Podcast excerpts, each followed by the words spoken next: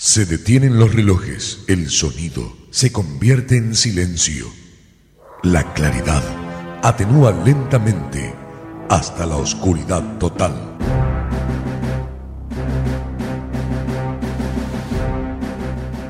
Esto significa que algo está por suceder.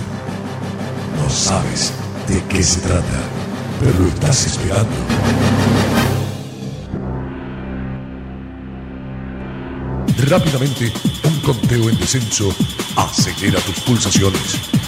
Los relojes se ponen ya en funcionamiento. Poco a poco, estás escuchando que la música se hace presente. La oscuridad romperá con un estallido de luz que hará vibrar todo tu ser. Ya está todo dispuesto para comenzar. Tus insaciables tímpanos piden más y más. ¿Vos estás preparado? Porque llega DJ Dance.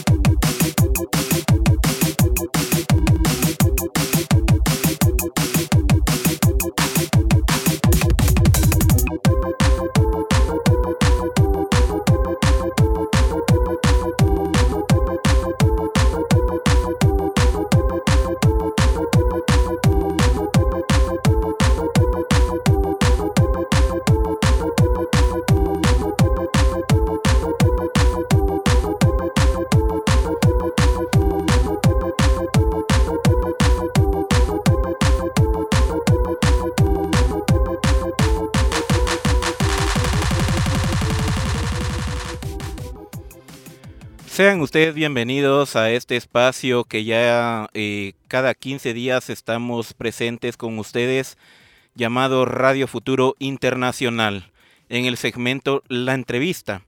El día de hoy tenemos a una invitada especial que nos visita desde la cintura propia del planeta, del planeta Tierra como tal y nos viene a deleitar con su hermosa voz al mismo tiempo, pues comentarles que ella es cantante, compositora, poeta, multiinstrumentista, ¿verdad? Al mismo tiempo es una educadora de alto nivel, es activista de defensa de los derechos humanos, principalmente de las mujeres y de los pueblos originarios. Ha sido formada musicalmente, es mm, tecnóloga en docencia musical, al mismo tiempo estuvo en la Universidad Estatal de Nuevo México, eh, la más renombrada eh, Brad College, eh, en su sede de, de, Nueva York, y al mismo tiempo es egresada de la Universidad San Francisco de Quito, en Ecuador. Ella es licenciada en música contemporánea. Ella es la licenciada Tamia Morán. muchas veces hemos hablado en este espacio como Radio Futuro Internacional que hemos, eh, vamos a estar haciendo presentaciones con diversidad de personas eh, a lo largo y ancho de, lo que es la Via Yala, de lo que mal llamado hacemos como lo que es América Latina, eh, pero al mismo tiempo nos damos cuenta de que los pueblos originarios estamos en todas partes de una forma más amplia y por qué no decirlo desde el punto de vista académico algo que nos interesa el día de hoy de forma general es justamente ver eso, ¿verdad? Como el, tema lo dice, conociendo las artes de las mujeres originarias de la Viayala. En esta ocasión, pues nuestra invitada de honor es del centro del, planeta, ella es del Ecuador. Eh, adelante compañera, puede usted presentarse. Ali Punja Cheripaishi, Tucuya, Guatemala, Machicuna, Yucatán, Amorán, Micani, Ecuador, Mandamicani. Eh, muy buenos días con todos, ¿cómo están? Creo que ya se me quedó la sensación y la emoción de esto. Uh, les saludo, soy Tamia Morán, cantautora, compositora de acá desde educadora, desde Ecuador les saludo. Soy como decía Huguito, pues desde el pupo del planeta, desde el ombligo del planeta, donde aquí sí te quemas en serio. y bueno, muy agradecida por este espacio a Radio Futuro Internacional. Qué bonito poder contar con ustedes. Me emociona mucho la idea de tener enlaces por así decirlo, quizá que se pueda entender y conversar mucho más a fondo de todos los temas culturales, porque básicamente encontrar a gente como yo, es decir, que se parezca físicamente y que tenga las mismas luchas, pues es mucho más lindo poder conversar desde ese lado, porque sé que en algún punto nos podemos entender. Así que espero que este, este momento, este, este espacio en el que vamos a conversar, pues podamos aprender juntos. Yo voy a aprender también de ustedes desde Guatemala y ustedes de, desde de acá de Ecuador. Bienvenidos todos. Ali Shamushka Kepaichi. Muchas gracias compañera. Es un placer también estar acá contigo y eh, compartiendo este hermoso entorno que tenemos, ¿verdad? Eh, principalmente desde Guatemala, de donde nace este proyecto, eh, desde el punto de vista ambientalista, pero también poniendo y posicionando eh, las luchas que eh, ocurren alrededor y, a lo largo y ancho de, la Vía Yala, principalmente para poder eh, hablar acerca de esos temas, ¿verdad? Porque muchas veces los medios, más que todo comerciales, no nos dejan visibilizar este tipo de proyectos. sin más, les dejo con la siguiente melodía que es em, una canción de nuestra invitada, algo que nos, nos llegó mucho al fondo y queremos compartirlo con ustedes. Esto es Nishu Andino.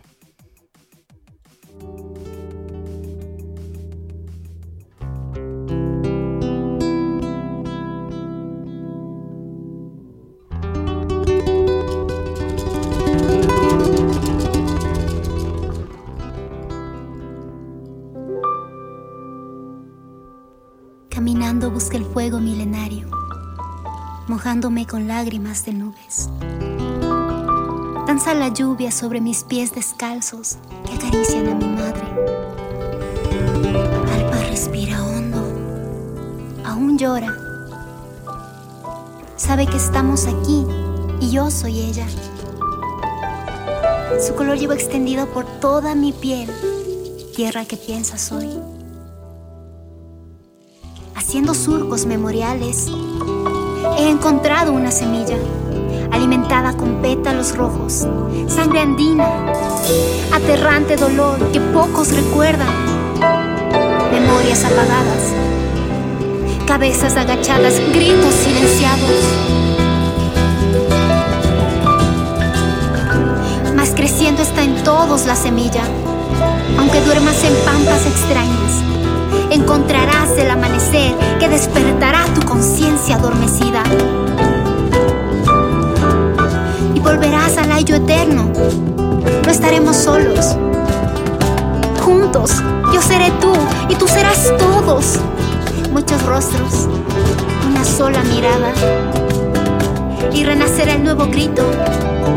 Varias voces, una sola palabra. Libertad. Enseñaron las aves, el abuelo viento. Y aprenderás a leer tu cuerpo. Mis manos tienen historias, tienen versos que contar. ¿Quién eres tú? Pregunto. Que vas sin rumbo y te apegas a creencias extrañas. Alienada la mente, vas pensando que ese es tu camino. Qué tristeza. Llorar, llorar no vale. Ahora tú mismo volverás cuando el opresor termine su trabajo. ¿Sabes, hermana? Tal vez sea la última rama en este gran árbol. Canto aún al ver las aves anidando en mí y trinan mi idioma. Por eso estoy tranquila, como las grandes montañas, los surcos sagrados, pacientes, recordando Ahora seremos millones.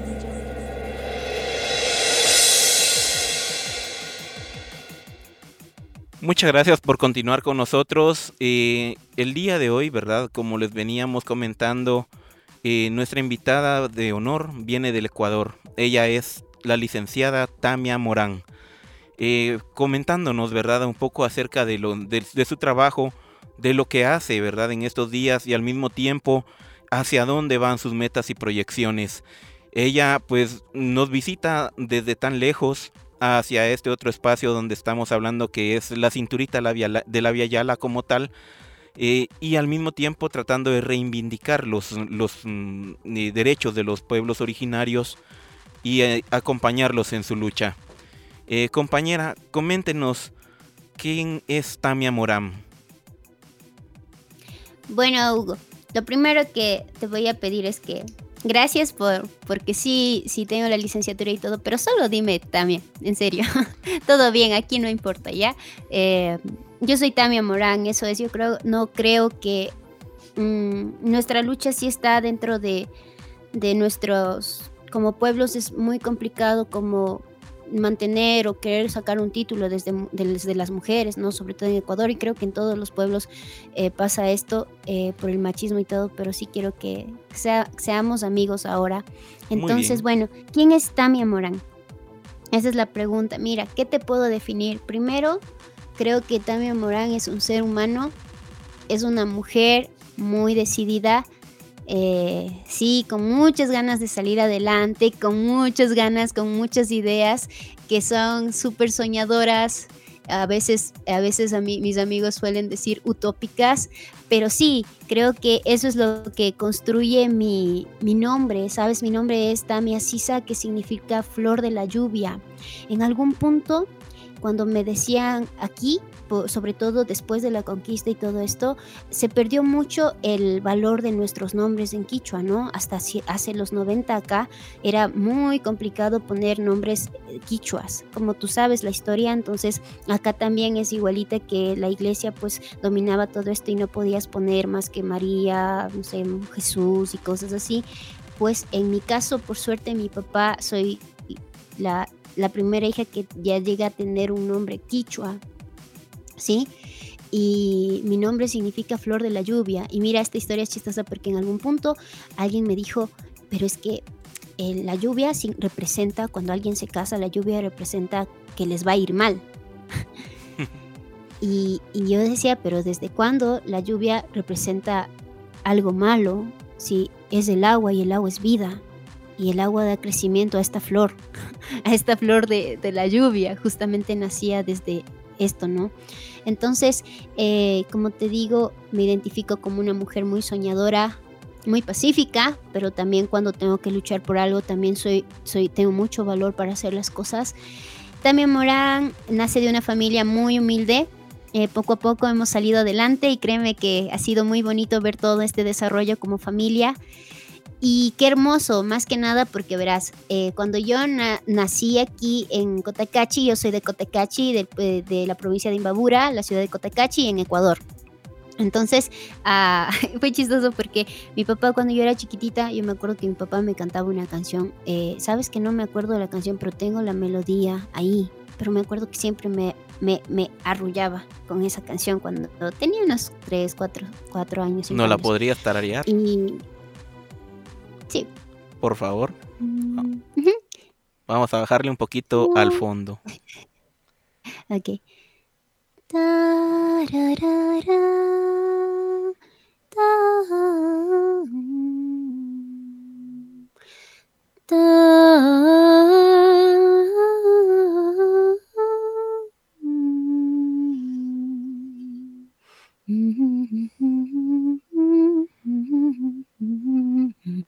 Y así me acuerdo, puño y ya, puño y ya, puño y ya, puño y ya, puño y ya, puño y ya, ¿Sí? Entonces, ah, verás, cuando ya fui creciendo, me acuerdo que en el jardín ya veía cantar, ya les veía a muchas personas, pero ¿sabes qué es lo que me sorprendió un poco? Que cada vez que se subía alguien al escenario, pues no había nadie con anaco. No había, en mis escuelas no había una persona con anaco, acá decimos anaco, a la, a la, a la, a la como al traje tradicional, ¿no? no o con alpargates. Eh, que en México les dicen guaraches, no sé cómo se llaman acá. Por lo menos eh, en, Guatemala, En Guatemala le decimos sandalias o, o caitillos. Caitíos, qué bonito. Sí, acá son los alpargates. Mire, y de casualidad mi papá hace alpargates también. Entonces, ir viendo también cómo iban modificando las palabras, ¿no? Alpargatas lo dicen desde la, digamos, desde de afuera y nosotros decimos alpargates. Entonces, mira, cuando mi papá me acuerda que aquí era una persona que, un cantante, no sé, mexicano, el Cristian Castro, que nosotros ya vivíamos en la parte urbana, ¿no? Entonces era, tú eres mi Cristina Castro, así como que, cántame, cántame, porque tú eres mi Cristina Castro. Y claro, y él me decía, abre los bracitos y así, y me, me contaba que yo sabía coger los bloques y las, las tablitas de, de la casa, así las leñas de mi abuela, y que me sabía parar y que yo era el escenario y que mi escoba era el micrófono. Y ya desde ese entonces creo que estaba eso ahí, ¿no? No sé, la verdad no me acuerdo, pero sí me acuerdo que papá decía que, que cante y me enseñaba a mover las manitos y todo, pero no vengo de una familia de músicos. Y eso es lo más loco porque, mi, pero sí mi papi toca el rondín y el churo de una forma así tradicional, tradicional, el rondín del Inti Raimi acá, de la fiesta tradicional acá. Y es hermoso porque ponte cuando él toca, no es que busca la, nota, ¿no? Sino que el aire, básicamente como abre y cierra la boca, hace que suene una nota diferente. Es hermoso. Entonces, mira, la cuestión es que poco a poco se fue, fue naciendo esta idea. Y mira, después de un tiempo, pues nosotros, yo entré a estudiar música porque le pregunté a un profesor cómo haces para estudiar música. Porque no teníamos plata, mi papá justamente cae en coma y bueno, fue una, una temporada muy fea. Pero sobre todas estas cosas, creo que todo lo que, lo que empezó a, definirme a mí fue la historia, ¿sabes? Porque no fue como que yo ya quería ser músico, sino que simplemente las cosas se fueron dando. Ahora te puedo decir que quizá yo no escogía la música, sino que la música me escogió y cuando vi eso, cuando sentí eso, solo ya no pude desprenderme. Ujú. Aprendí a conversar con, mis con mi guitarra, que era un requinto que le modificamos para que suene guitarra. y, fue hermoso, sí. O sea, te puedo contar una historia muy bonita de mi niñez que fue muy, muy, muy, de mucha escasez económica, pero creatividad es lo que nunca ha hecho falta a esta familia. Y sabes que le agradezco tanto a la vida, eso a Pachamama, a la tierra, porque siempre ha sido eso, ¿no?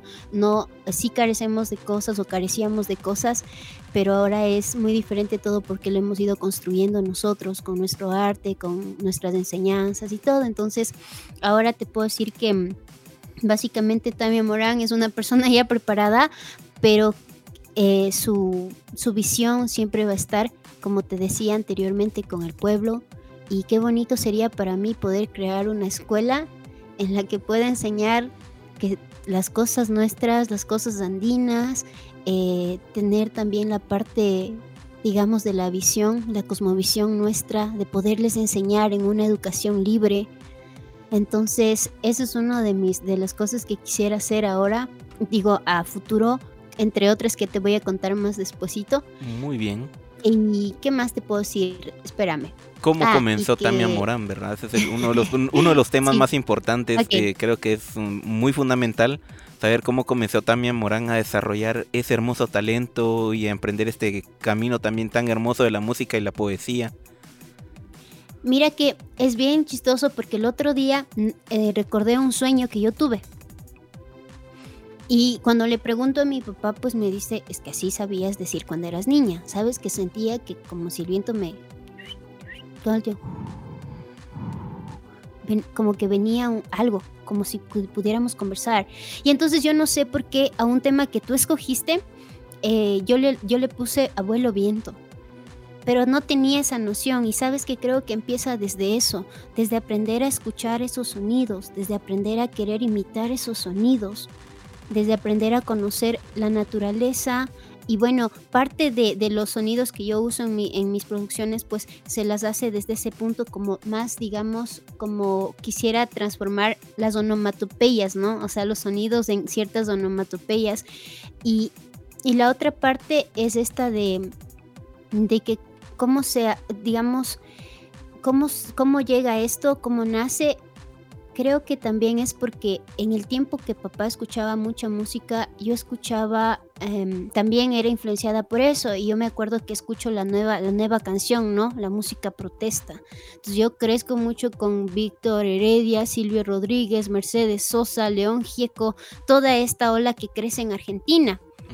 Entonces, de alguna manera, no sé cómo es que empieza a, darse y mira, es que desde ahí también empieza a tener esta parte, mi voz como mucha fuerza cuando canto, como se puede ver en, algunas producciones, pues es eso, ¿no? Es sentir. Yo no entendía mucho en ese entonces de, de lucha ni de nada porque era una niña, pero básicamente lo que a mí me transmite mucho es esa fuerza, el corazón que pones en algo para que la gente entienda a pesar de cualquier idioma. Entonces creo que eso es una forma de cómo nace mucho la música, de, de poder ir a esos lugares en donde el idioma no va a ser una, eh, una cortina sino que tienes que romper. Y yo creo que esto es lo que hace la música y la poesía, ¿no? Justamente llegar y crear atmósferas tan increíbles y creo que desde ese lado me empiezo a conectar musicalmente.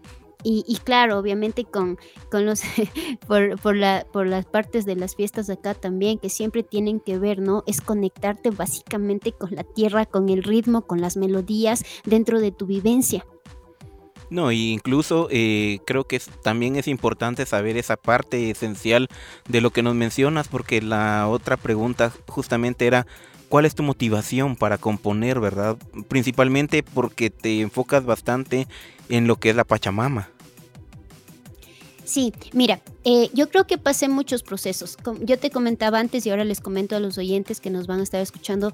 Ah, yo no crezco en una familia, digamos, de así como muy, muy cerrada, sino que más bien eh, yo crezco en una familia donde no me enseñaron a mí que esto es ser indígena y eso es ser mestizo, pero de alguna manera sí lo sentía, verás. Uno siente, un niño siente. Entonces habían cosas como que, ¿por qué ellos sí? ¿Por qué esto no? ¿Por qué pasa esto? Entonces como que empieza a tener una conciencia de lo que está pasando. Y, esto te digo porque yo ya nazco dentro de un círculo urbano. Perdón. Entonces eh, es tan loco esto que empiezo a despertar. Y mira, he tenido etapas, como te digo, y estas etapas han sido bastante bastante fuertes porque tenía una infancia muy bonita donde papá nos lleva al campo, donde papá nos, nos enseña, mi papá nos cuenta historias que su abuelito conversaba con las vacas. Y eso está loco porque dice que su abuelito tenía una conexión tan bonita que él, él solo hacía un gesto o le tocaba la orejita y la vaca sabía que tenía que acostarse. O sea, son cosas tan, tan, tan locas que a veces en este mundo no las vas a entender ahora, ¿no? A esta época, pero quizás si lo, nos ponemos a hacerlo, pues uh, no creo que lo logremos, a menos que vivamos así tan conectados con esto de la naturaleza y de la tierra. Entonces, mira, justo desde ese lado empiezan las historias, ¿no? Papá decía que la mujer tiene que poner la semillita en, las, en los terrenos y a pesar de que papá es profesor y a pesar de que mi papá hace los alpargates acá y a pesar de que su mundo es este de la educación, él nunca ha dejado de trabajar la tierra, la chacra. Entonces yo siempre me he preguntado por qué y justamente él nos cuenta tantas historias que deberíamos hacer otro día de algunos cuentos en los que son antiguos, le contaba a mi abuelito, y tú empiezas a, decir, a ver, a ver, a ver, espérame, espérame, yo, yo quiero sentir eso, y es como que te, te da esa sensación, ¿no? Y entonces mi papá nos llevaba cuando éramos niñitos, y desde ahí yo creo que hay esta parte de la Pachamama, pero cuando se vuelve más fuerte es cuando yo vuelvo, cuando yo ingreso a la universidad, que es ya en la ciudad de Quito. Entonces ya en la ciudad, ciudad, pues en la capital de la, de la, del Ecuador. Entonces ahí sí, pues te, te viene todo y ahí es cuando yo me doy cuenta que a ver, espérame, esto, esto es del racismo en serio. O sea, esto, esto es racismo. Yo no sabía que en serio el color de mi piel, que me ven que soy bien trigueñita. Bueno, no, no me ven, pero me van a escuchar. Y, sí, soy trigueñita y todo del color de la tierra. Entonces, mira, eh, fue en un punto esto me causó mucha tristeza. También me enfermé porque era muy nuevo para mí. Pero por otro punto era como aprender a identificarme. A ver, esto están diciendo que soy yo. Ya, listo. Entonces, una, una de mis canciones se llama Hija del Sol y ahí yo menciono como manos que cuidan, manos que labran, manos que siembran y manos que aman, porque ahí nace esta parte de identidad de que la tierra mientras más negra es más productiva.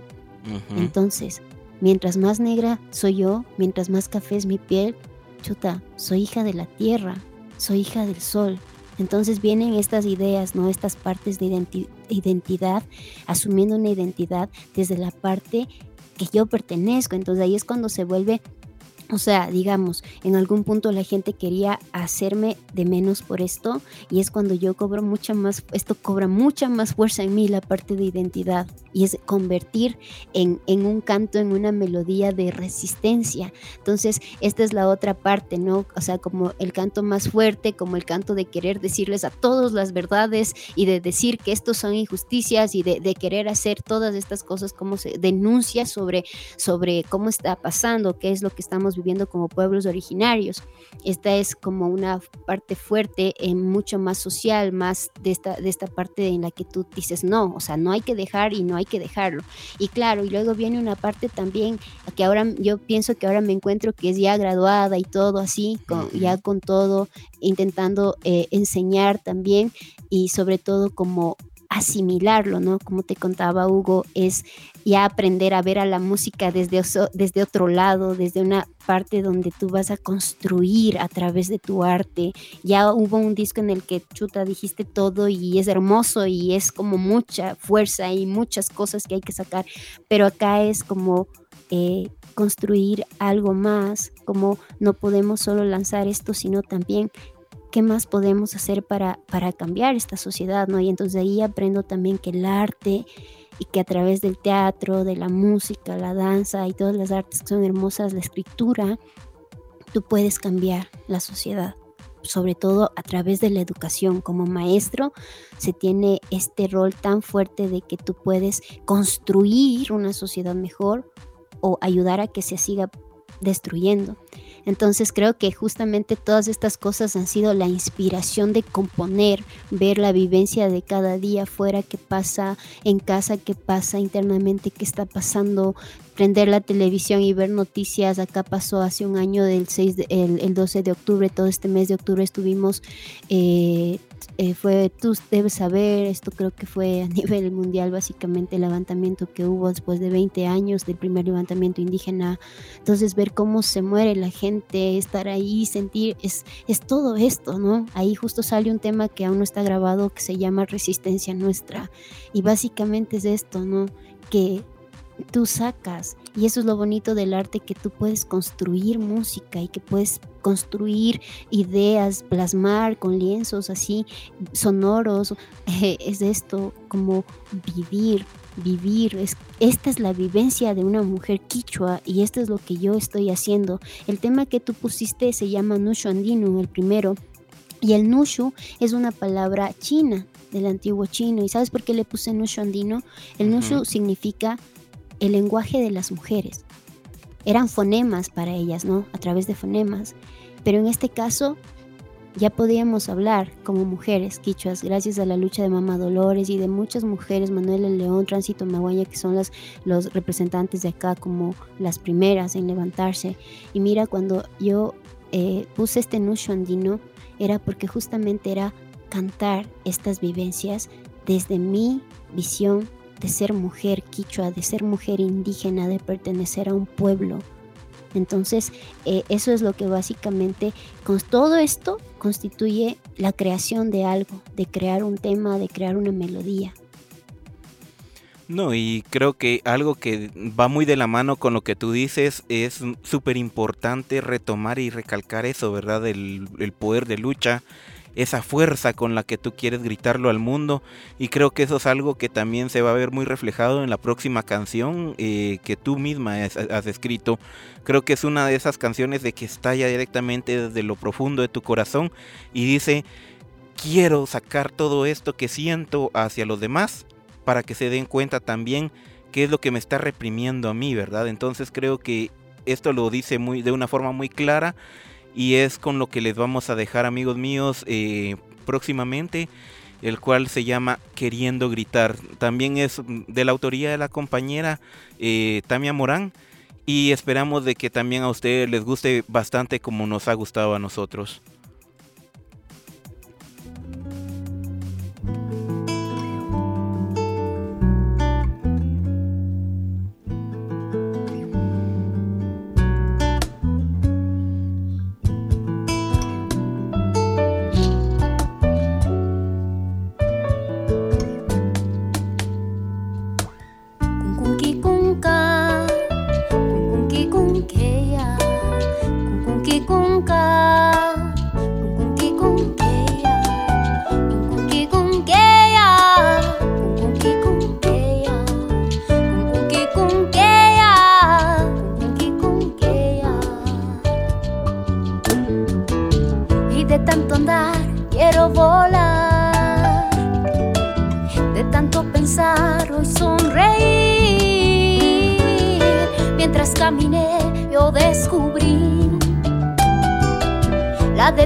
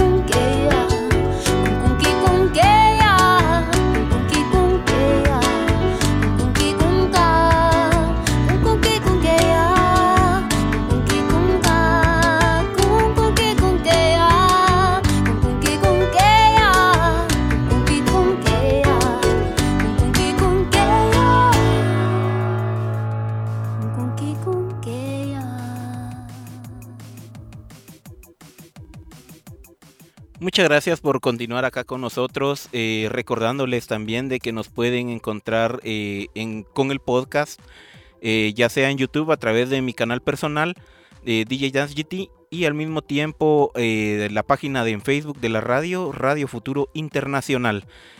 También nos pueden escuchar a través de Spotify como Radio Futuro Internacional y a través de Google Podcast.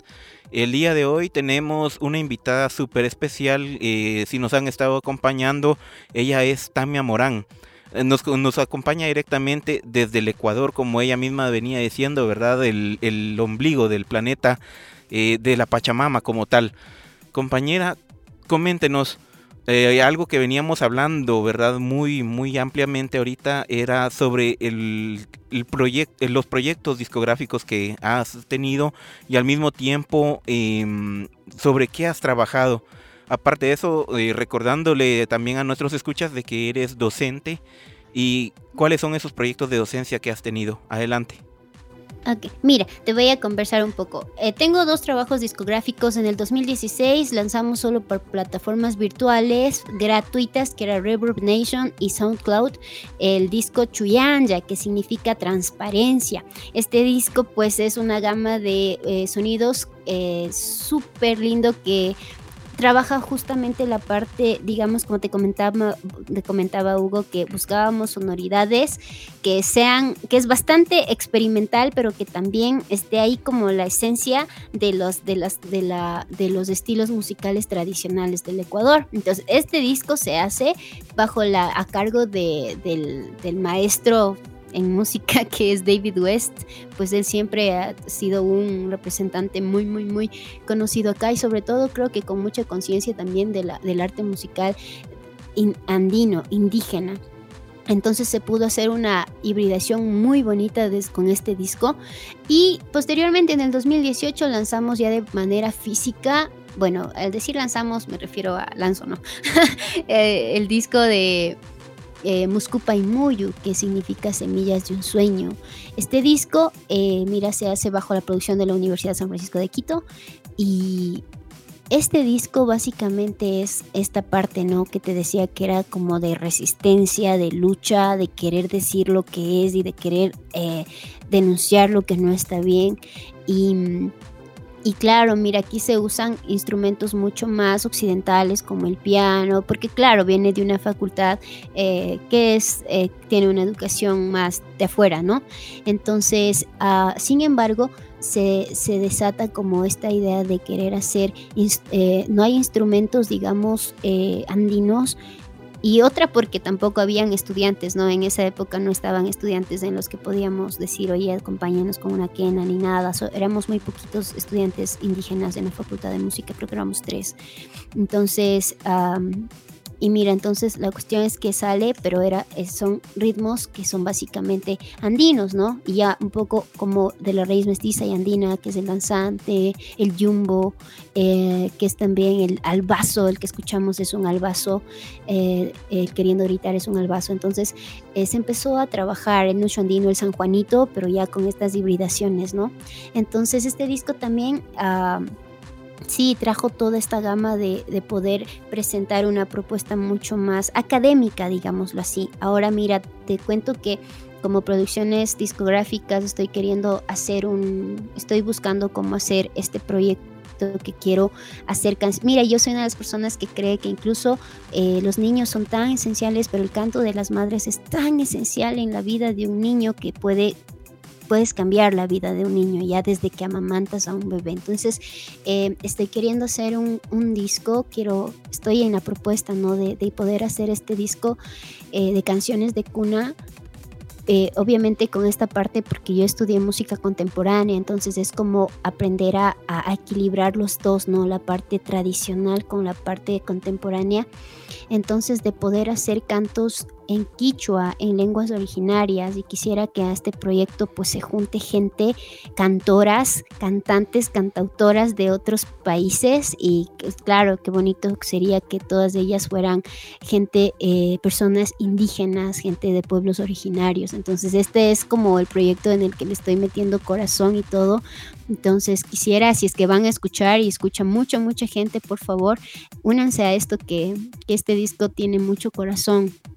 Entonces, con esto ya es una promo para, para pedir ayuda también a gente que si quiere, quiere unirse al proyecto, pues eh, yo estoy en redes sociales como Tamia Morán, ah, en Instagram igual, Tamia Morán-oficial, para que puedan escribirme. Yo sé que entre muchas personas podemos hacer este proyecto hermoso, entonces yo creo mucho en los cantos de cuna, ¿sabes?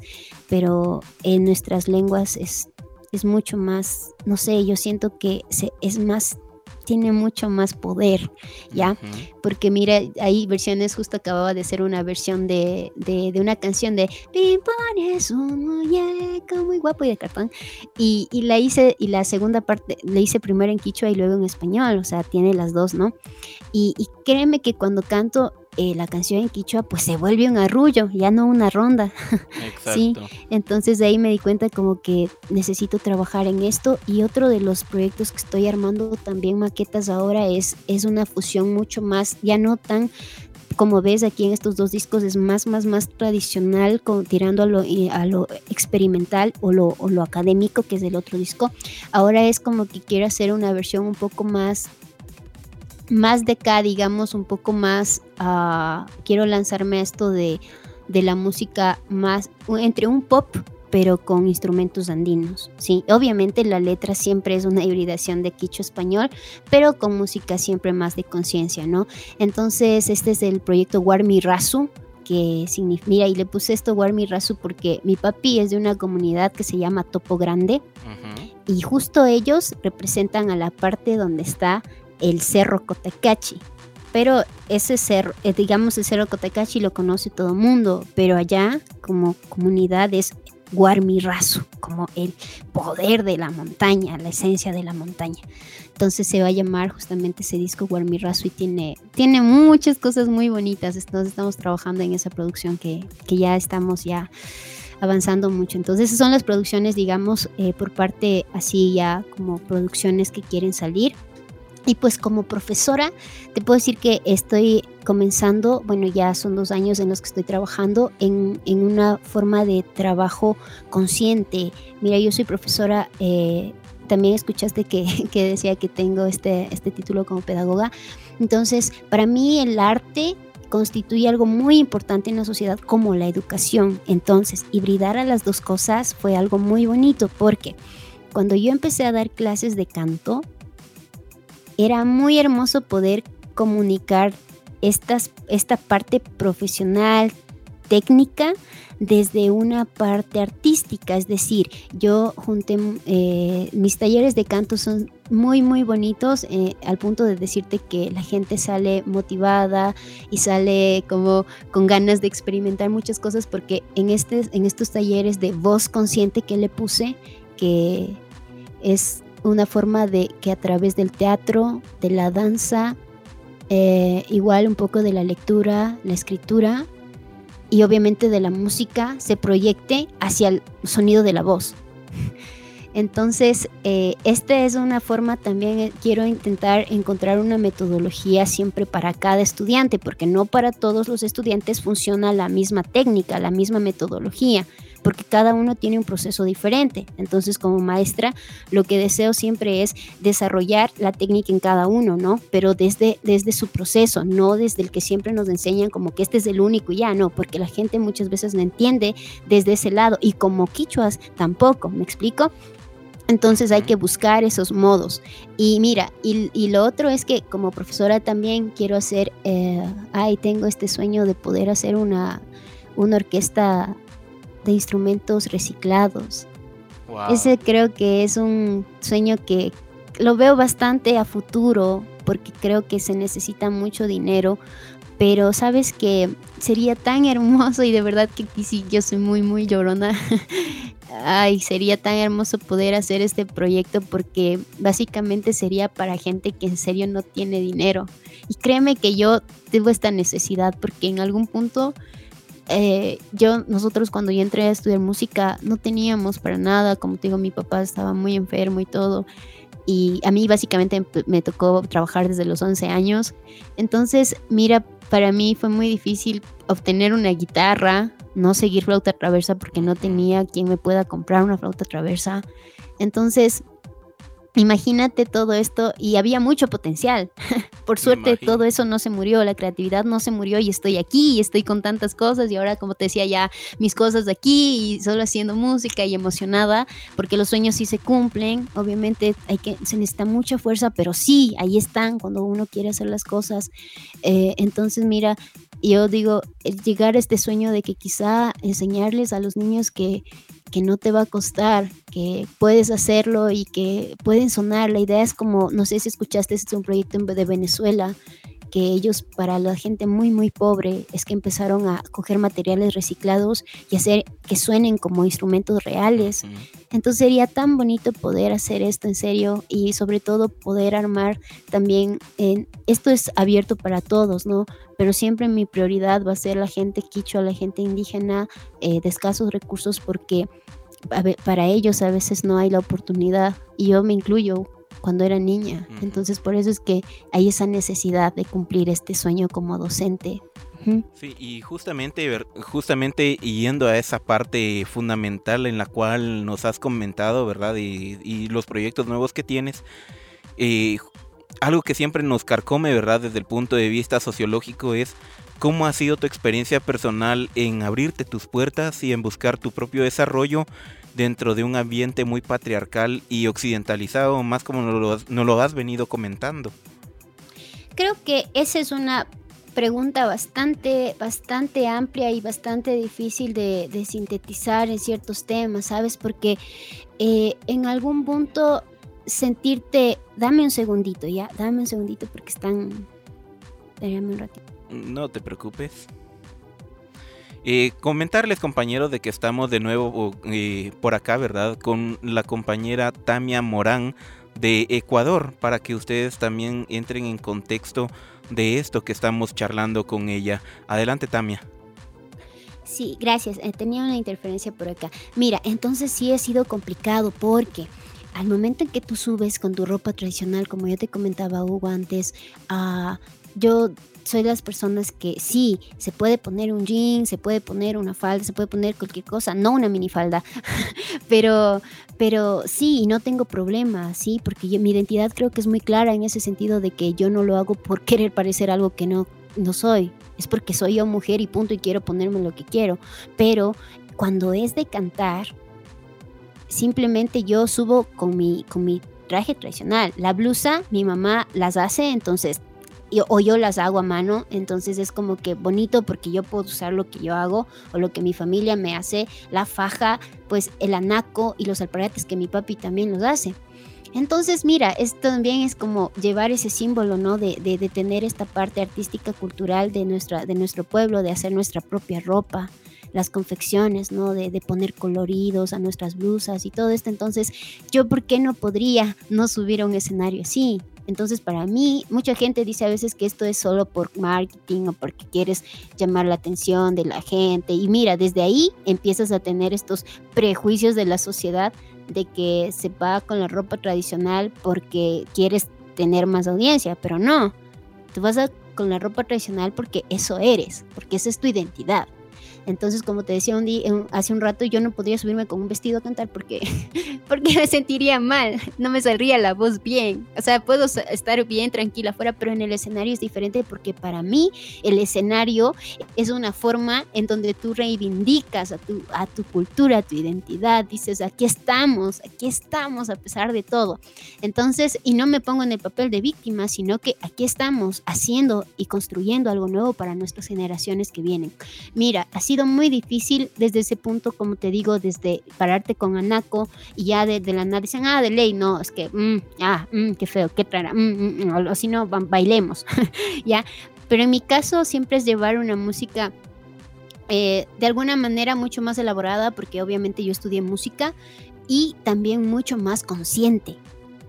Entonces, y aparte el, sonido de mi voz también, ¿no? Que no es como, como lo tradicional de las abuelitas, sino soy la escuela contemporánea también. Entonces, eh, es todo esto, es ir en contra de todas estas cosas, eh, sobre todo igual que las mujeres no pueden tocar un instrumento, o que las mujeres, cuando tú eres mujer y, y, empiezas a hacer así como te digo, a mí no me gusta, yo te comentaba esto antes y para todos los escuchas, es decir, a mí no me interesa caerle bien a nadie por lo bonita o por lo chévere que sea, sino por, porque respeten mis ideas y por lo que yo creo que, que debe ser, ¿no?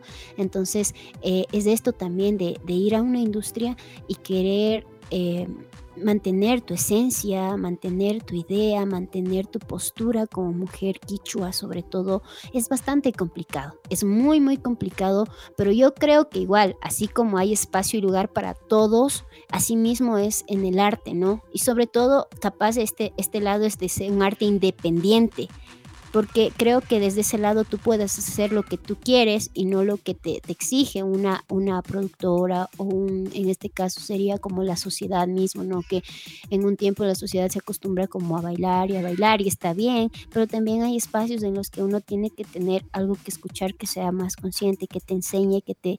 Es esto, mira, a veces los niños de ahora no se dan cuenta de, cómo ha sido la lucha de los pueblos. Y no solo pueblo, hablo de los pueblos originarios, sino como en, en ellos incluyo a los afro, a los, a los pueblos afros y, sobre todo a la gente a los campesinos, ¿sí? A los campesinos mestizos, a los campesinos eh, montubios, como se les llama acá.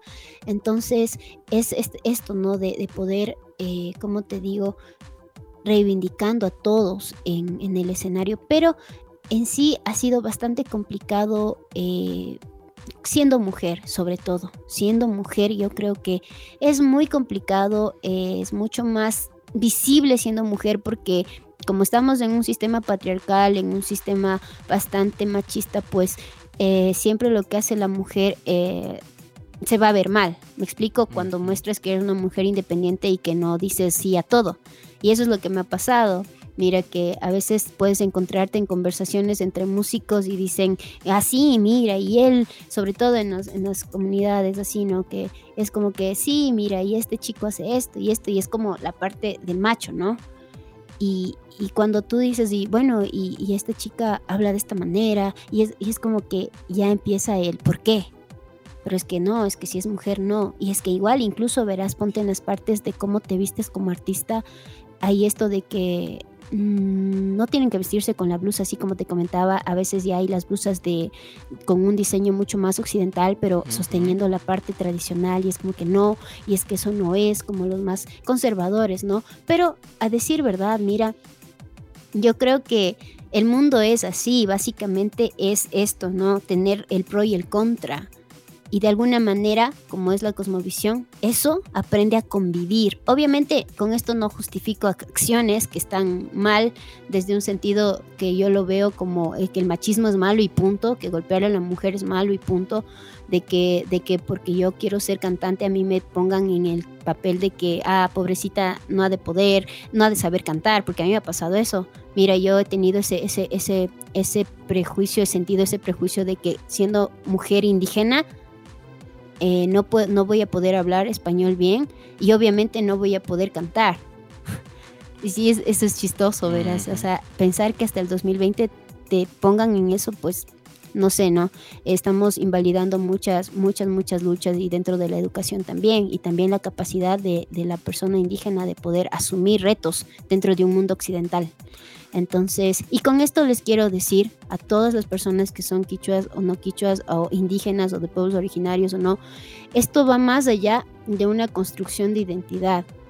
Esto es, va más allá de, de lo que se dice, sino que esto está enraizado tanto dentro de una sociedad en la que se ha visto que eh, lo blanco está sobre lo originario, sobre lo, negro, sobre lo, andino, sobre lo quichua.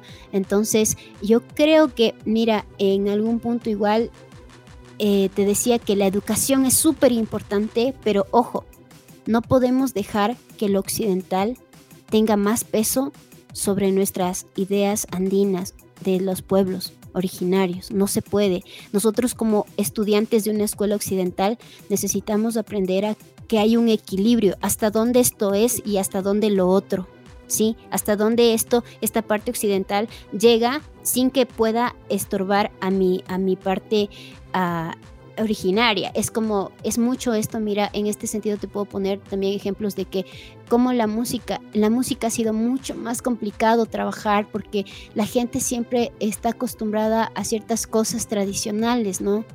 Pero si es que analizamos lo tradicional y con los grupos que están siendo tradicionales aquí en Ecuador, no sé en Guatemala cómo está, no es que sea tradicional del todo, Completamente. Porque hablamos, hablamos de instrumentos tradicionales, pero escuchamos un saxo ahí, un violín ahí. Y, y, créeme que, sea como sea, el violín y la guitarra, pues no son instrumentos tradicionales como tal. Entonces, o sea, partiendo desde esos puntos que algunos dicen incluso los, los acordes milenarios, y es como acordes milenarios, pero entonces es como ir viendo también hasta ciertas cosas, eh, qué, es, qué es lo que se está saliendo de contexto, ¿no? Entonces, mira, como te digo, ha sido bastante complicado y esto sale de mí, o sea, desde una, desde una educación musical, desde una educación, eh, desde una visión así como más de mm, músico profesional, ¿no? Pero eh, llegar a este punto de, de cómo ha sido difícil, pues sí, ha sido bastante difícil porque inclusive eh, a veces ni siquiera en el mismo pueblo te entienden.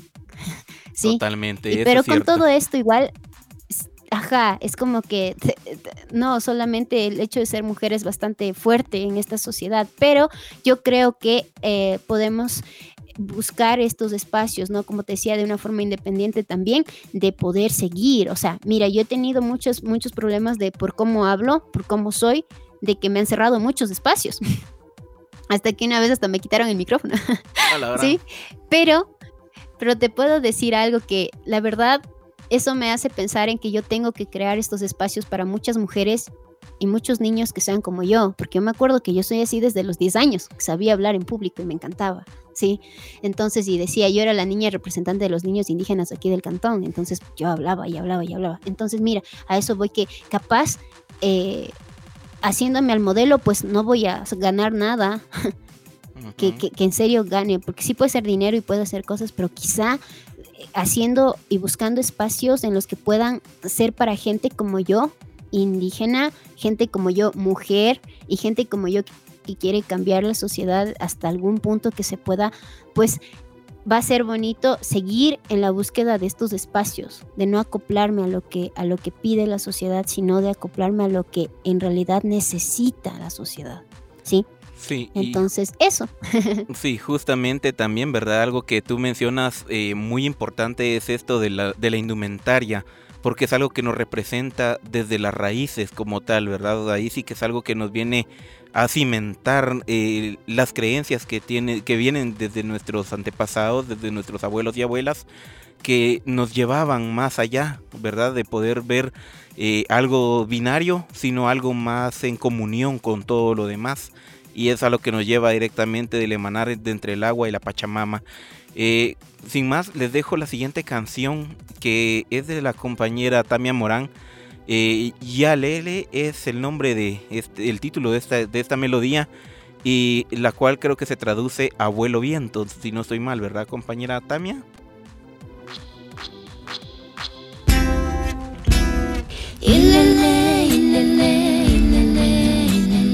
ese es tu lenguaje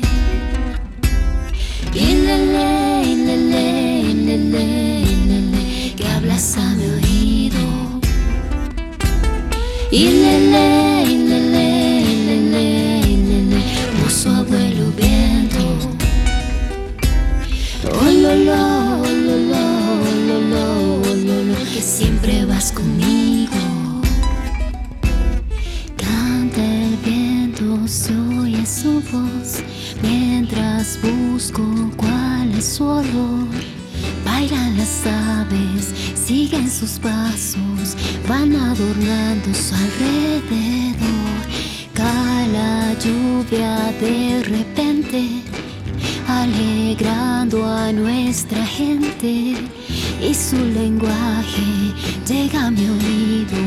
Vivo momentos, no quiero despertar. Y lele, lele, lele, muéstrame tus pasos.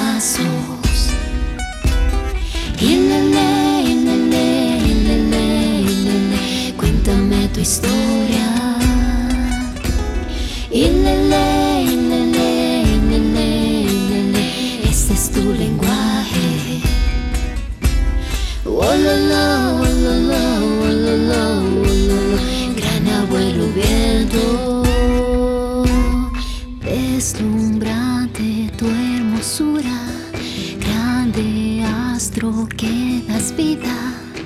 Mientras la tierra abre su vientre, brotan semillas que hay que cuidar. Cae la lluvia viéndose a ti. Muchas historias vienen de ti. Danza la tierra, se une contigo. Bailan los bosques con gran fuerza. Ilele, ilele, ilele, ilele. Es tu lenguaje. Ilele, ilele, ilele, ilele. Que hablas a mi oído. Ilele, ilele, ilele, ilele. Hermoso abuelo viento. Oh, lo, lo, oh, lo, lo, oh, lo, lo, oh, lo, lo, que siempre vas conmigo.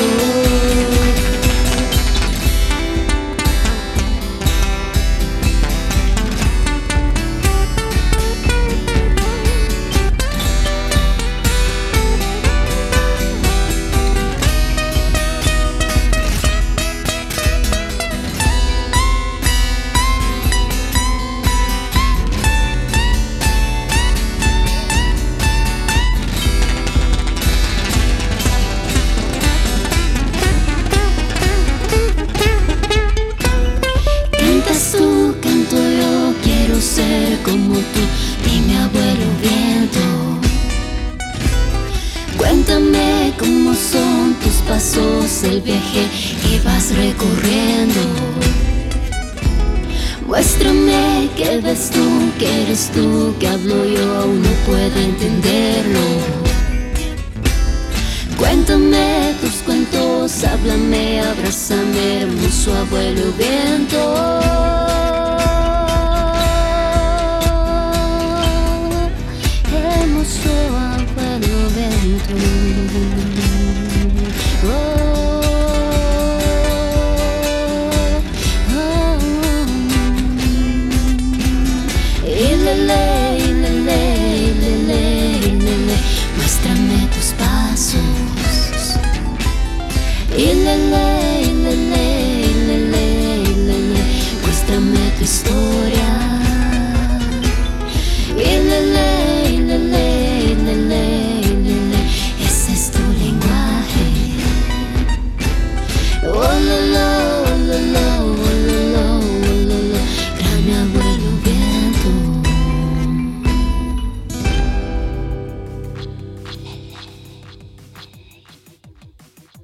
Gracias por continuar con nosotros, recordándoles, ¿verdad?, que nos pueden escuchar a través de Spotify y de Google Podcast como Radio Futuro Internacional.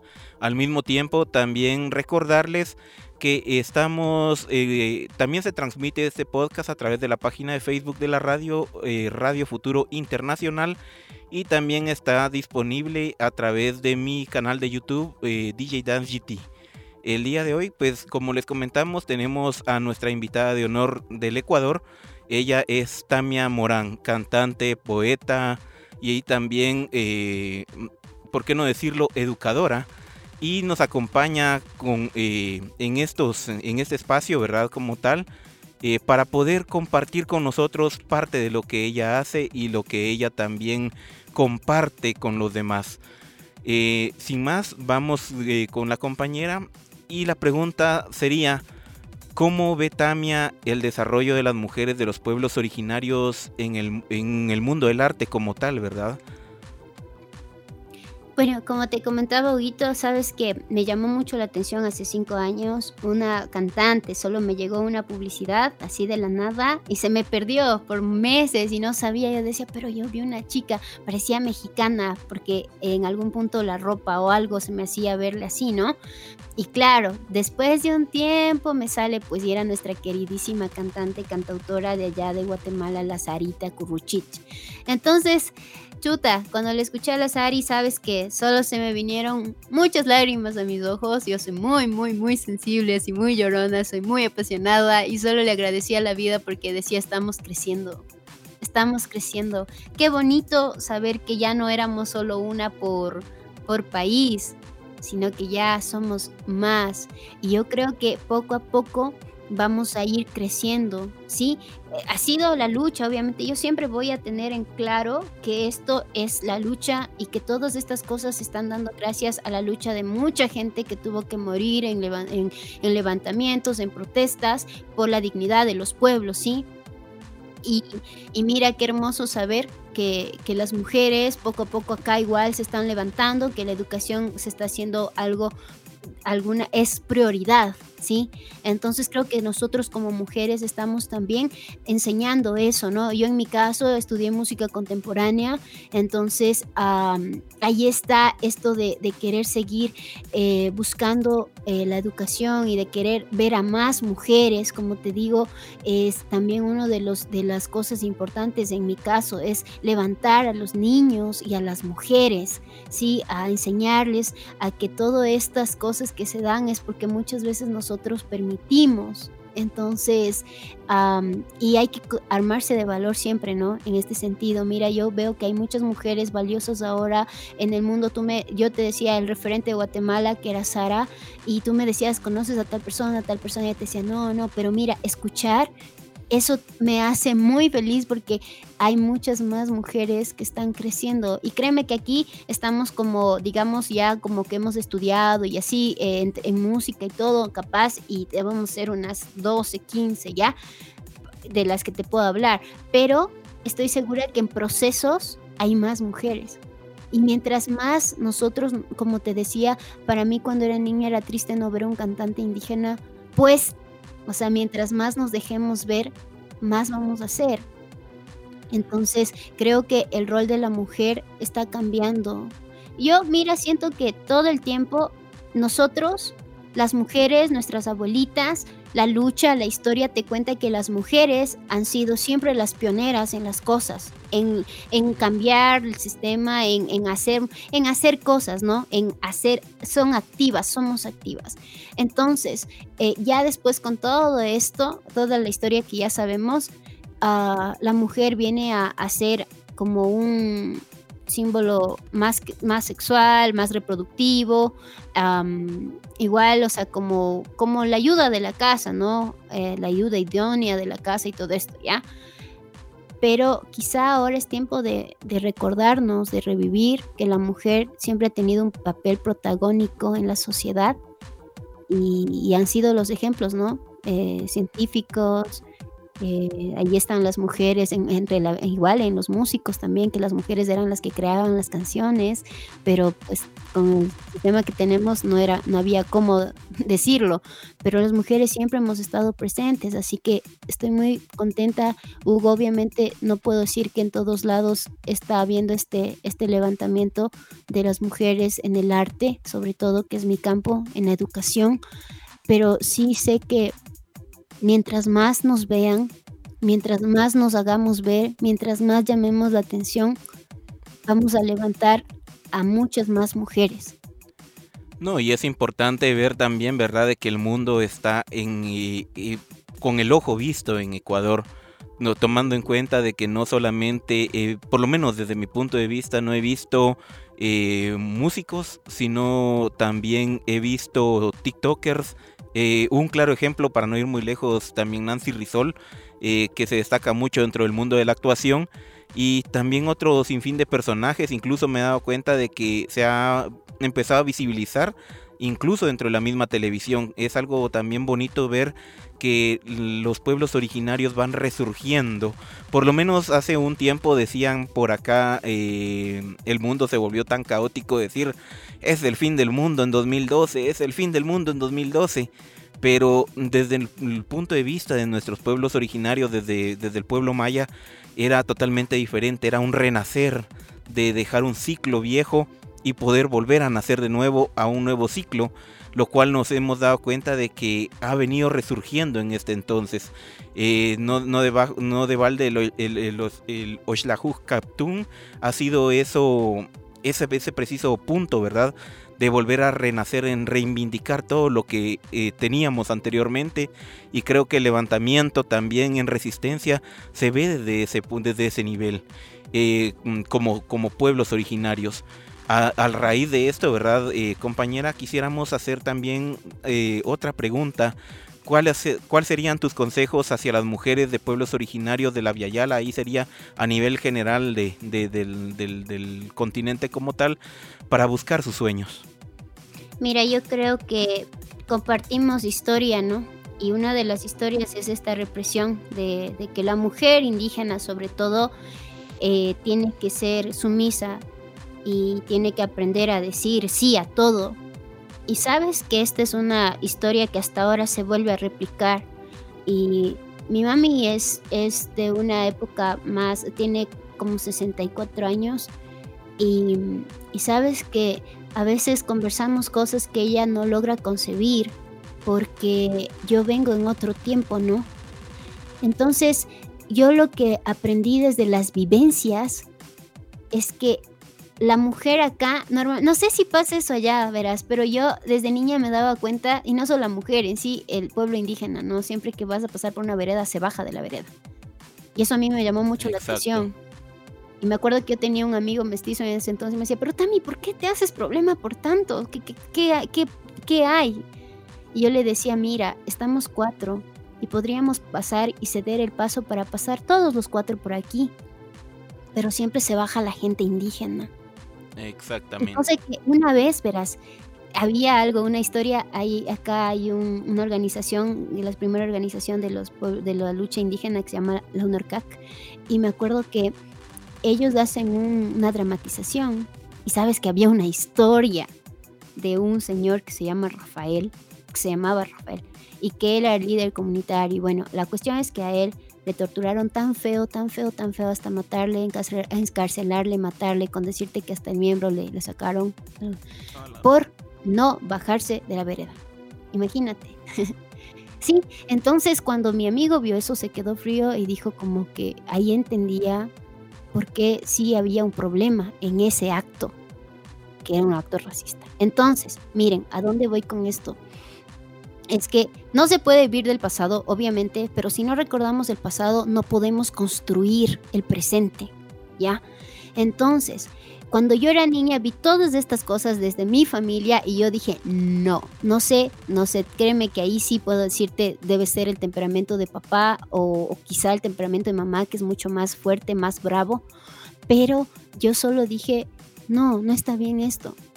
Algo pasa, algo no está bien y claro, mira, lo primero que yo les puedo decir a las mujeres es que primero, si alguien nos dice necias, pues qué bueno, porque estamos haciendo algo bien, ¿sí? No estamos siguiendo el modelo de lo que quieren que seamos. Primera cosa que yo les puedo recomendar de todo corazón es que primero se visionen qué quieren ser y luego intenten hacer las cosas que quieren ser, pero sin dañar a nadie. y entre esas, quizá los que primero nos vamos a dañar somos nosotros porque a veces la familia no entiende lo que quieres hacer hasta que poco a poco tú les vas enseñando que esto es lo que tú deseas.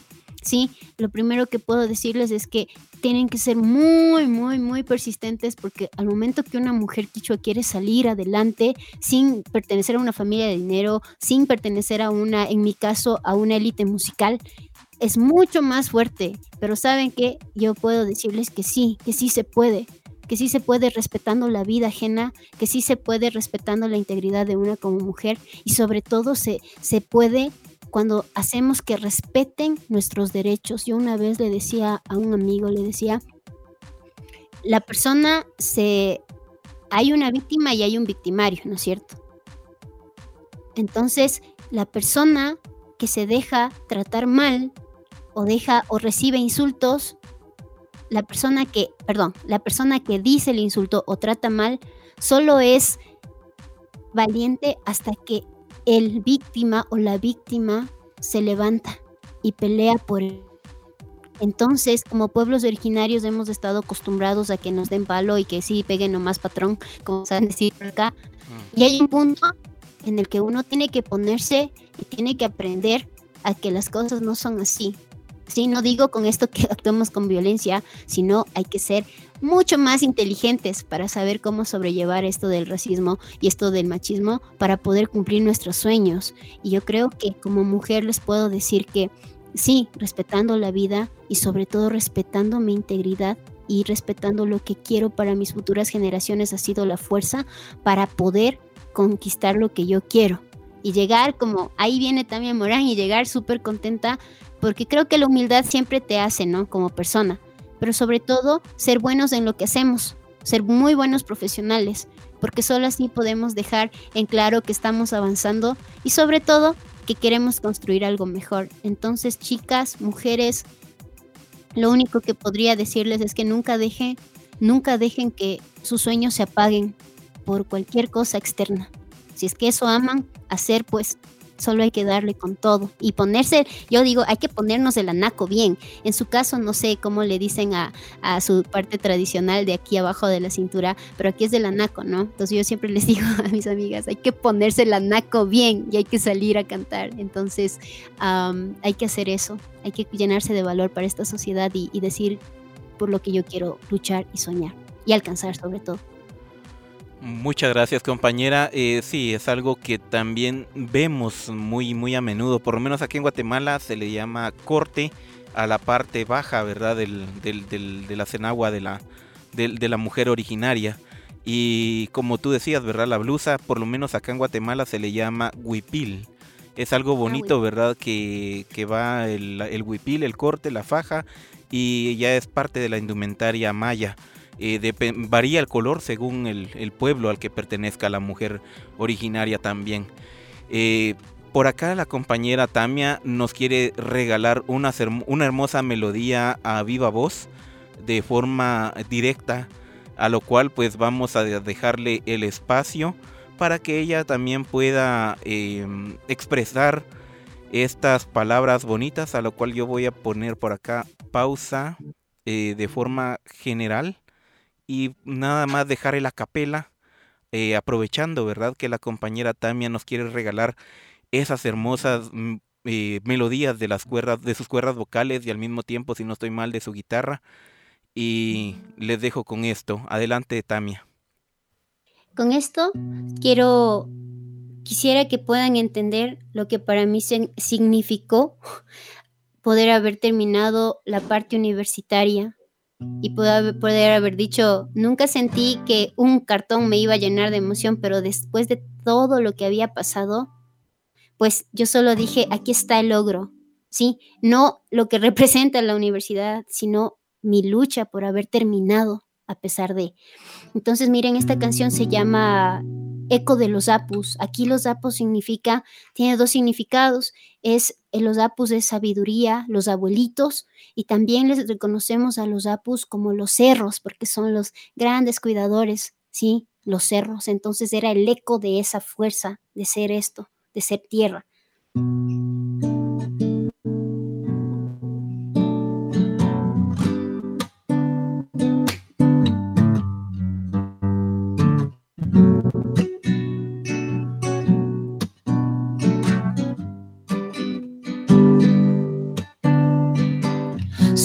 Mujer siento una fuerza que va más allá de lo que un día me enseñaron que llegaría, no llegarías, decían. Mejor ve a la cocina. Siendo mujer aprendí que un libro, una pluma, una guitarra alegrarían mi vida, me darían una sonrisa te darían una voz. Ay, ay, ay, no, no, oh, oh, oh.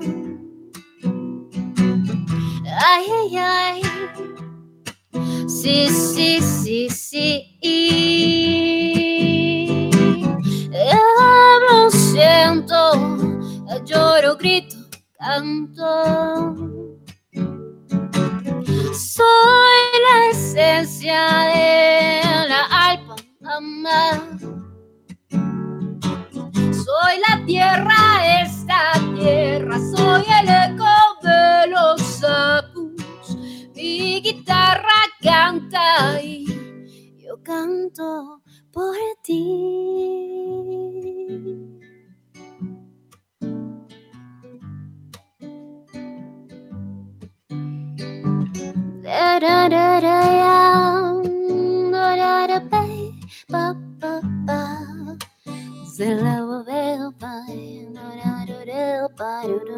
Twitter down.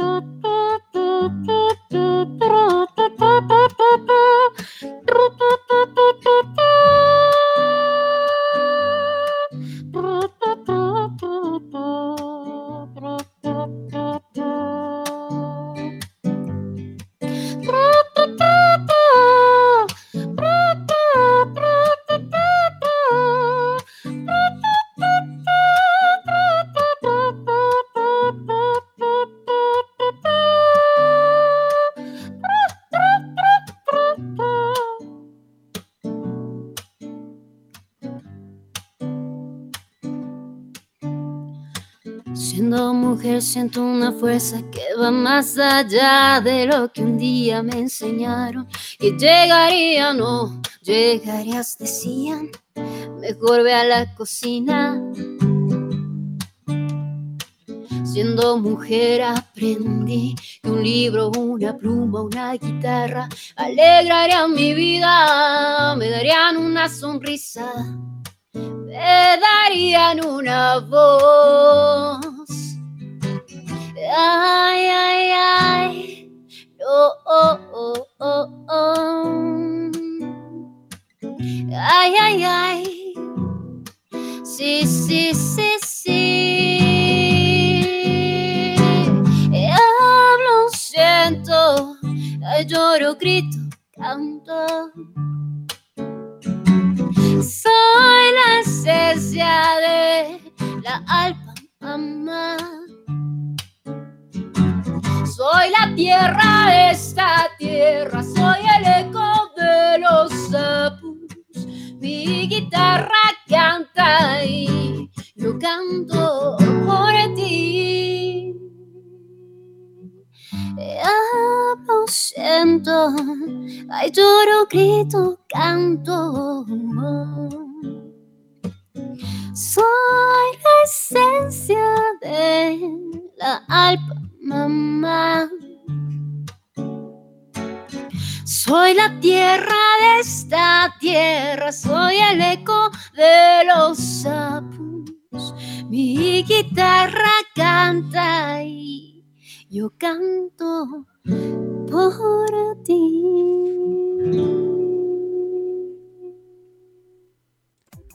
Muchas gracias compañera. Eh, son unas, eh, es una hermosa melodía literalmente eh, que nos llena de una forma amplia, contractual, pero al mismo tiempo también siento que va más allá de ese, de ese espacio en el cual nos va llenando de, de forma espiritual, como nos comentabas hace unos momentos. Eh, nos llena el alma. Y creo que sí, que algo que, tiene, que tienen los abuelos y abuelas, ¿verdad? Es justamente representar esas sensaciones, e, esas, mm, esa forma de expresarse desde la misma naturaleza, desde la Pachamama.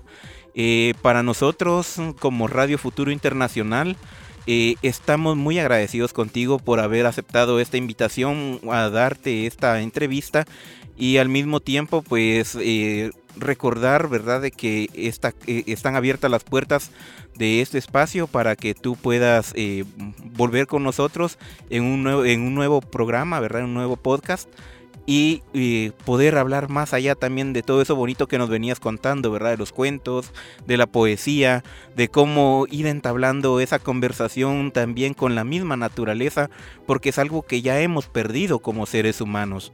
Eh, principalmente si nos damos cuenta desde el punto de vista occidental, todo va enfocado hacia una empresa, lo cual la empresa es destructora, es corrosiva, es al mismo tiempo eh, eh, diluye todo lo que es la cultura y es algo que tenemos que rescatar muy fuertemente.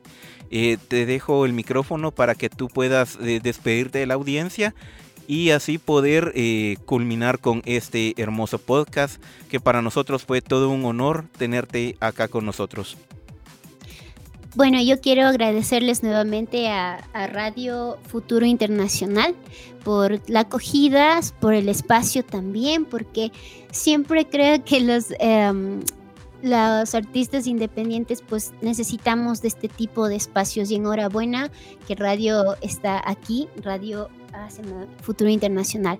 Sí, qué suerte la mía de encontrarme con ustedes, hermanos de Guatemala, qué felicidad. Estoy muy muy contenta, en serio. Créanme que soy mucho más mucho más emocionada cuando cuando les puedo ver pero yo agradezco mucho a esto y siempre agradecida a la vida por poder hacer lazos. Yo siempre digo que eh, estoy muy agradecida porque tengo hermanos por ya por muchos países de Latinoamérica y por Norteamérica. Entonces vamos creciendo y que nuestras nuestras habilidades, que nuestras nuestra todo lo que tenemos como pueblos andinos, nuestro arte, nuestras composiciones, nuestros cuentos, nuestras pinturas, nuestros tejidos, todo todo todo que siempre sea para reivindicación de nuestros pueblos y de, para la reivindicación de nuestras lenguas, de nuestros niños. sobre todo quiero también eh, hacer énfasis en que, en que sí, en que justamente nosotros como pueblos tenemos mucho por qué sentirnos orgullosos. No está mal quizá para nuestras, eh, nuestra juventud em, que quieras experimentar cosas, como capaz y, no sé, pintarte el cabello o cualquier cosa, ¿no? Porque a veces la edad también es, pero en un punto necesitas tomar decisiones en las que tú puedes decir qué es lo que realmente te identifica y yo creo que este es un paso muy importante para poder seguir construyendo la parte, eh, la parte identitaria de, cómo tú te sientes, porque muchas veces hay gente que, que puede, podemos verle desde afuera con, con Anaco, con, con Alpargates, con el Huipil que decía nuestro querido, eh, nuestro querido Hugo, y, pero a veces son ideas más occidentalizadas, ¿sí? Entonces, eh, quisiera yo poner esto de que hay un tiempo en el que uno tiene que definir qué quiere hacer y qué quiere ser y cómo se va a identificar, cómo quiere que le identifiquen entonces, en nuestros, como hablaba Hugo, en nuestros, en nuestros lugares, más creo que por, por, por, Guatemala, por México, todavía se ve esto de los colores que identifican, ¿no? Como antes que, que era así, ¿no? Que justamente eh, te podías comunicar a través de colores y de, diseños, ¿ya? Y me pareció hermoso escuchar eso también, parte de la historia que se ha guardado. Acá no, no es así, bueno, te, ves por la vestimenta, por el tipo de blusa que es de talado, pero no específicamente de colores. Eh, y mira, qué bonito saber que en un punto tú tienes que llegar a identificarte y que todo lo que a veces nos dijeron que era sinónimo de, de, de inferioridad, pues puede llegar a ser en las manos de cada uno, esto puede llegar a ser un sinónimo de resistencia y un sinónimo de sentirse orgulloso y de hacer que muchas personas se sientan más orgullosas todavía. Entonces yo quiero irme con ese mensaje de que sintamos, nos sintamos muy felices por lo, por lo que pertenecemos, tenemos música, tenemos nuestra historia, tenemos nuestra lengua, entonces somos un pueblo más, considerándose un pueblo más, es decir, una, una sociedad más.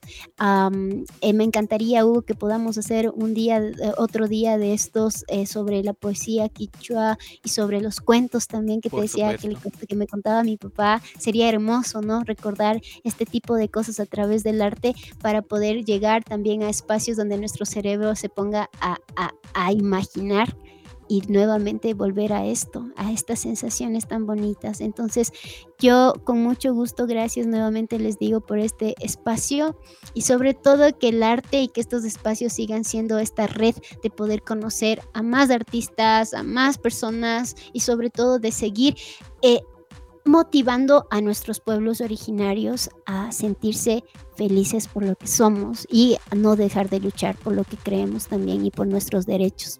Así que muchas gracias. No, muchas gracias a ti compañera. Eh, justamente es algo que nos abre también, ¿verdad? La posibilidad de poder generar lazos. Y no solo generar lazos, sino también visibilizar lo que los pueblos originarios hacen.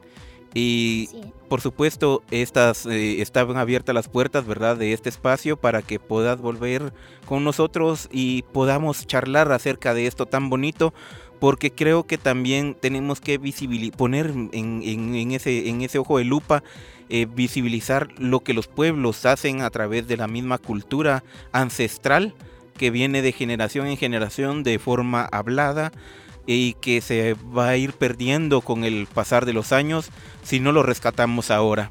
Entonces, eh, recordándole radios radio escuchas, eh, podcaster que nos están escuchando, eh, muchas gracias por habernos acompañado el día de hoy.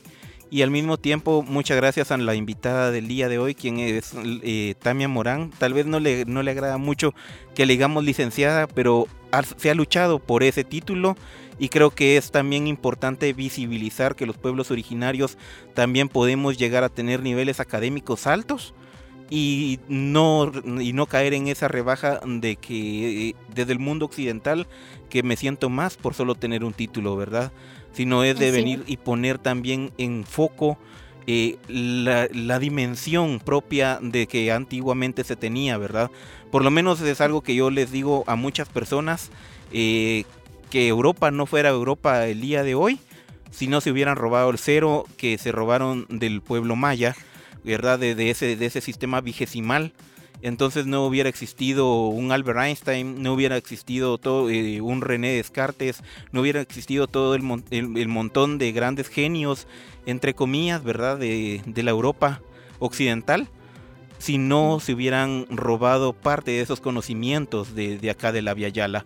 Entonces, muchas gracias compañeros, eh, se les agradece muchísimo por acompañarnos el día de hoy y al mismo tiempo eh, recordarles nuestras páginas de, contacto, a lo cual le queremos darle el micrófono a la compañera para que ella también pueda brindar su contacto de forma amplia.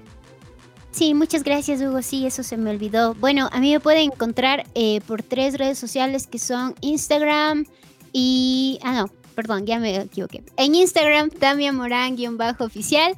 Eh, tienen también la fanpage que estoy como Tamia Morán. Y pueden encontrar mi música en SoundCloud, Tamia Morán, Reverb Nation y Spotify.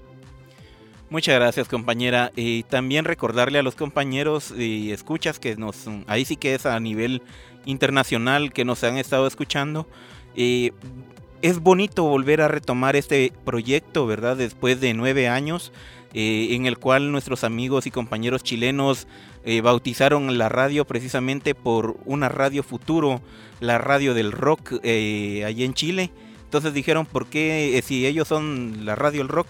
Nosotros pongámosle internacional porque es más amplio. Entonces, un gran abrazo a los compañeros chilenos, a los compañeros argentinos que nos han venido acompañando estos nueve años también personas eh, que nos escuchan desde Canadá y Estados Unidos. Eh, desde, desde los inicios de la radio como tal y han sido los que han presionado queremos la radio, queremos la radio. Ahí la tienen ustedes nuevamente en un formato de podcast y al mismo tiempo recordarles eh, las redes donde nos pueden escuchar. Nos pueden escuchar a través de Facebook, por la página de la radio, arroba Radio Futuro Internacional, a través de YouTube eh, en mi canal personal de, DJ Dance GT. Y aparte, ¿verdad? Estamos en Spotify eh, como Radio Futuro Internacional y en Google Podcast con el mismo nombre. Eh, les acompañó su servidor Hugo Ordóñez, DJ Dance GT. Y también me pueden encontrar en todas las redes sociales como DJ, DJ Dance GT. y en las demás tiendas virtuales. Lo que escucharon de música de fondo es Nightcore Rock eh, una de las canciones más, eh, más reproducidas a través de, las tiendas para que ustedes puedan ir buscando eh, nuestra música en general por si les, les gustó. ¿Algo más que agregar, Tamia?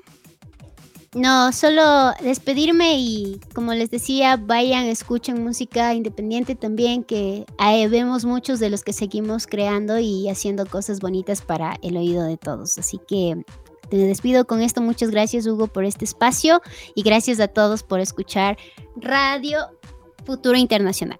Muchas gracias, Tamia. Eh, justamente, compañeros, les dejo con esta última melodía que es también de mi autoría.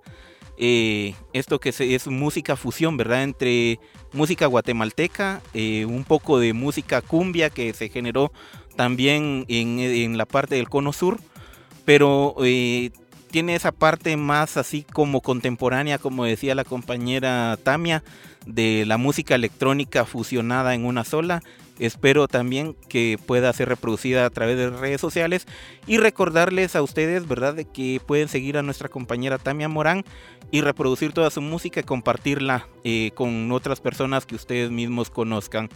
Los dejo sin más con esto que se llama Cumbia Dubstep. Se desprende de mi álbum Momba Cumbia.